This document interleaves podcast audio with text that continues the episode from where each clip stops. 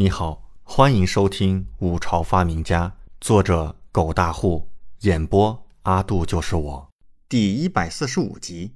玉家的过人之处，王嫣然气了很多天，没想到再次见到玉家，气得更厉害了。这个狼国的骚狐狸真是不要脸！他在心里大骂。李准不敢说话，默默吃菜。李准，他欺负我。王嫣然忽然看着他，一脸委屈的叫道：“李准拿筷子的手都抖了抖，挤出一个为难的笑容，说道：‘他哪里针对你呀？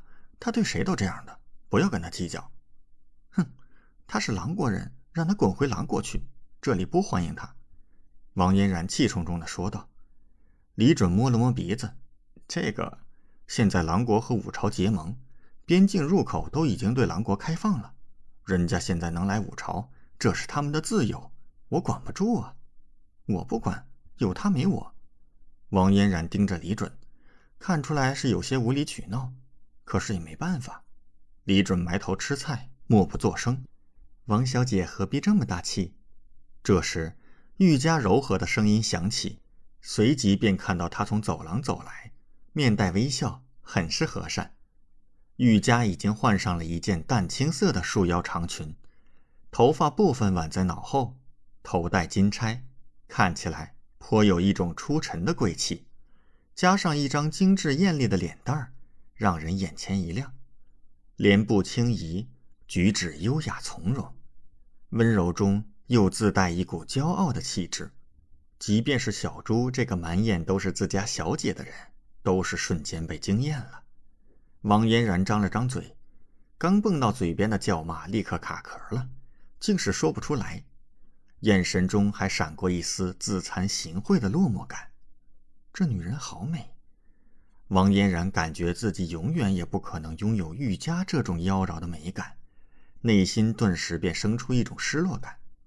李准看了一眼玉佳的打扮，瞳孔微微一缩，但很快恢复正常。玉佳，你怎么又换衣服了？在他看来，玉佳这是故意在气王嫣然。不然，平常都不怎么换衣裳的，为何偏偏在王嫣然来的时候就换上了？想想就很有目的。玉家捂嘴轻笑一声，瞬间风情万种道：“我之前衣裳弄脏了。”李准撇撇嘴：“你早上才换的，怎么就脏了？”玉家走到桌边坐下，给自己倒了杯茶润润嗓子，随即看了一眼李准正在吃的两盘菜，又瞥见小猪手上的食盒。有些吃惊的问道：“这是王小姐做的？”王嫣然冷哼一声，旁边的小猪可是给自家小姐帮腔：“我们家小姐第一次烧菜，烧的可好吃了，你看王爷很喜欢吃。”李准立刻点头：“没错，嫣然的厨艺可是很惊人呢。”原本内心不忿的王嫣然听到李准的夸奖，显得有些得意。玉家愣了一下，微笑道：“不愧是王小姐。”既有才气，又会烧菜，玉家真是自愧不如。他忽然这般谦虚，王嫣然却愣了一下，反倒有些意外了。这个狼国女人怎么还夸上自己了？李准也有些意外的看了一眼玉家，看到后者眼中露出笑意，感觉很是和善，顿时又暗暗点头。不愧是能够代表一国出使的人物，和人打交道的本事的确一流。他这般当众夸赞王嫣然，王嫣然想要找他麻烦都不好意思了。李准看了一眼王嫣然，后者果然是眼眸沉着，一时半会儿竟是找不到什么话来表达自己对玉家的不满。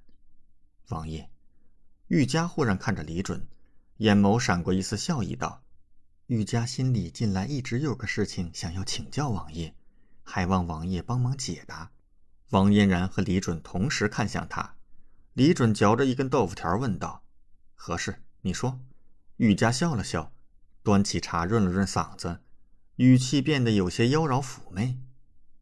当日玉家出使五朝，阳明居士完美解答了我狼国的难题。为了报复我狼国，同样给了三个难题。想必这三个难题，王爷应该都不陌生。玉家回去左思右想。着实想不出第二个和第三个难题的答案。